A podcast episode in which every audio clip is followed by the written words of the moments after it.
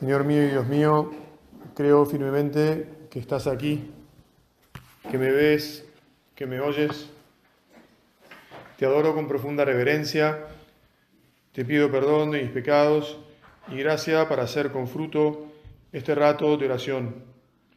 Madre mía Inmaculada, San José, mi Padre y Señor, Ángel de mi guarda, intercedan por mí.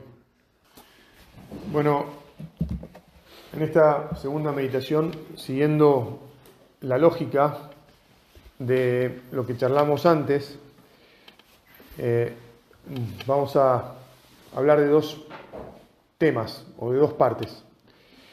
La primera es las conexiones que, tenemos como familia de cristianos, como comunidad, con la comunidad del cielo. Em, volveríamos a tocar esto un poco, con un poco más de cuidado el mes que viene, con motivo de, de la conmemoración de todos los fieles difuntos y la fiesta de todos los santos.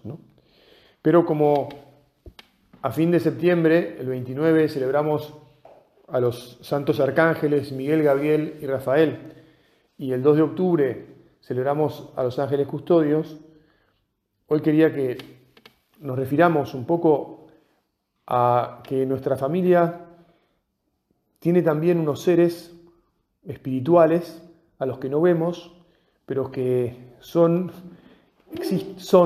existen, y no solo eso, sino que además eh, nos marcan el camino y están a nuestro servicio para ayudarnos en nuestra relación con Dios y en nuestras relaciones, y en nuestras relaciones mutuas.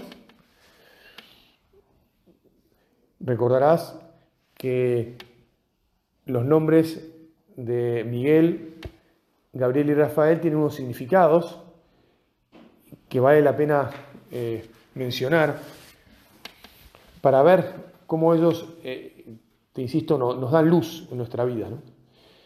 Miguel quiere decir quién como Dios. Y como también sabes, Miguel es el jefe de la milicia celestial, lo primero y lo principal de, las criaturas es el reconocimiento de Dios. Por eso el nombre de Miguel, que nos dice quién como Dios, eh, es primera luz para nuestra vida. Por eso Miguel es el jefe de la milicia celestial, es el que, el que comanda eh, a todos los, ángeles eh, en contra del demonio o de los demonios, que son los que nos apartan de Dios. Lo primero, Jesús, te lo hacemos un acto ahora mismo, es reconocerte. Vos sos mi Dios, vos sos mi Rey, vos sos mi único, vos sos mi todo. Esto supone entonces humildad, por de pronto, para darme cuenta que soy criatura tuya. Y te doy gracias y te pido que me hagas cada vez más humilde, más realista, que cada vez esté más convencido de que soy una criatura y que no puedo ser Dios. ¿Te acordás que la gran tentación del pecado original fue justamente eso? Seréis como dioses. No. San Miguel, recordame todos los días de mi vida, ¿quién como Dios? Nadie. Por supuesto, mucho menos que nadie, yo. Ayúdame, Miguel, a contemplar la grandeza de mi Dios todos los días. Que esto me llene el alma. Parece como si yo estuviera hablando de un Dios narcisista que necesita este, que alguien le, reconozca su grandeza, ¿verdad? Como si nos hubiera creado para que reconociéramos su grandeza, para que lo, lo adoremos y lo alabemos. En realidad sabemos muy bien que esto no es así. Él nos comparte su existencia porque Él es feliz y quiere compartir su felicidad. Y por eso es que lo natural es que vivamos en éxtasis, en el éxtasis de la felicidad que Dios pone en nuestra vida al hacernos. Por eso estamos extasiados delante de Dios. Y qué bueno es, ¿no? Mirarle, alabarle, en el fondo, gozar de la alabanza. cuando, cuando las cosas salen bien, no sé, perdona la tontería, pero es como un bien bastante fácil de describir y, de, pienso que la mayor parte de aquí, tal vez a uno no le gusta el fútbol, pero la mayor parte lo, lo sintió, lo vivió, el 20 de diciembre del año pasado, en este país, no en Francia, eh, en este país hubo un gran éxtasis, ¿no? Una gran alegría. Después de 36 años, por fin volvimos a ser campeones del, mundo en fútbol. Bueno, si algo tan sencillo, tan pedestre, eh, nos alegró tanto, estar en la presencia de nuestro Dios, el reconocer eso, cada día, Señor, queremos, bueno, queremos alabarte y glorificarte y estar en éxtasis con vos. Y sabemos que si lo procuramos, nos llenarás el alma de esa alegría profunda que supone el éxtasis. Muy bien. Gabriel significa fortaleza de Dios. ¿Y por qué significa fortaleza de Dios? Porque Gabriel vino a anunciar a aquel, es decir, le anunció a la Virgen que iba a ser la madre de Jesús, que es quien iba a vencer a todos los principados y las potestades demoníacas. Y entonces es la fortaleza de Dios. Por eso lo llamamos así. Y Rafael lo llamamos medicina de Dios, porque intervino en la curación de Tobías, que curiosamente es la intervención de la, de la vista, lo que ayudó a Rafael a curar fue los ojos de Tobías para que Tobías pudiera ver. Entonces, Gabriel nos anuncia a Jesús.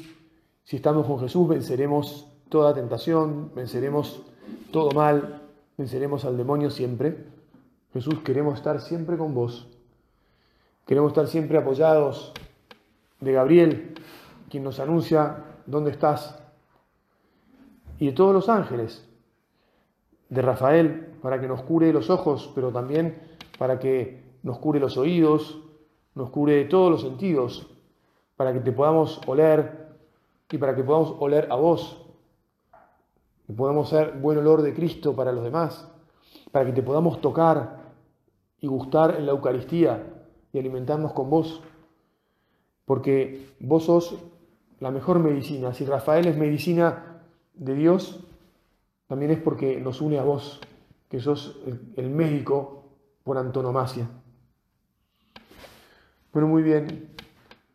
También, Señor, te agradecemos a los ángeles custodios, al que tiene cada uno de nosotros, pero además al ángel custodio que le has dado al que está, a todos los que están acá y a los que están al lado de cada hombre, porque si tuviéramos más presentes a los ángeles, podríamos convivir mucho mejor entre los hombres. Porque justamente los ángeles tienen como misión hacer que nuestra vida sea agradable, sea una vida de diálogo, de entendimiento. Probablemente podemos pensar que las guerras, y pedimos Señor por la paz, por la paz en Israel, por la paz en Cuba, por la paz en tantos lugares, por la paz mismo en nuestra patria, para que los ángeles nos ayuden a dialogar, para que nos entendamos. Bueno, en este sentido, y hablando, volviendo al tema de la meditación anterior, ¿no? ¿Cuánto confiamos en los ángeles para formar la comunidad cristiana de la que somos parte? ¿Cuánto confías en los ángeles, en tu comunidad de fe que es tu familia, respecto de tu mujer, de tus hijos, de, tus hermanos, del resto de los parientes, ¿no? Los ángeles. Los ángeles están con nosotros ayudándonos permanentemente a hacer esta familia que es la iglesia. Que, vengan en nuestra ayuda, que vengan en nuestra ayuda. Que sea eficaz su presencia, que inspire en nuestros corazones cosas buenas, positivas, que nos dé el impulso, la fuerza que necesitamos para, para vivirlas, porque las cosas buenas, eh, justamente porque son buenas, implica ser elegidas. Las cosas malas, porque son malas, no nos, no, nos atan, se nos imponen, digamos así, nos empujan, ¿eh? no, nos quitan la libertad. Las cosas buenas, en cambio, las tenemos que elegir todas las veces. Que los ángeles nos ayuden a tener la gracia, la fuerza que necesitamos para elegir las cosas buenas cada vez. Porque si no, el demonio nos va, le va a tener más fácil para atarnos a esas cosas que, te insisto, nos, nos quitan libertad,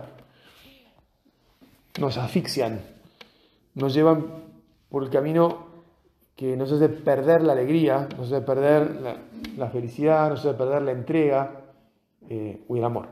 Bueno.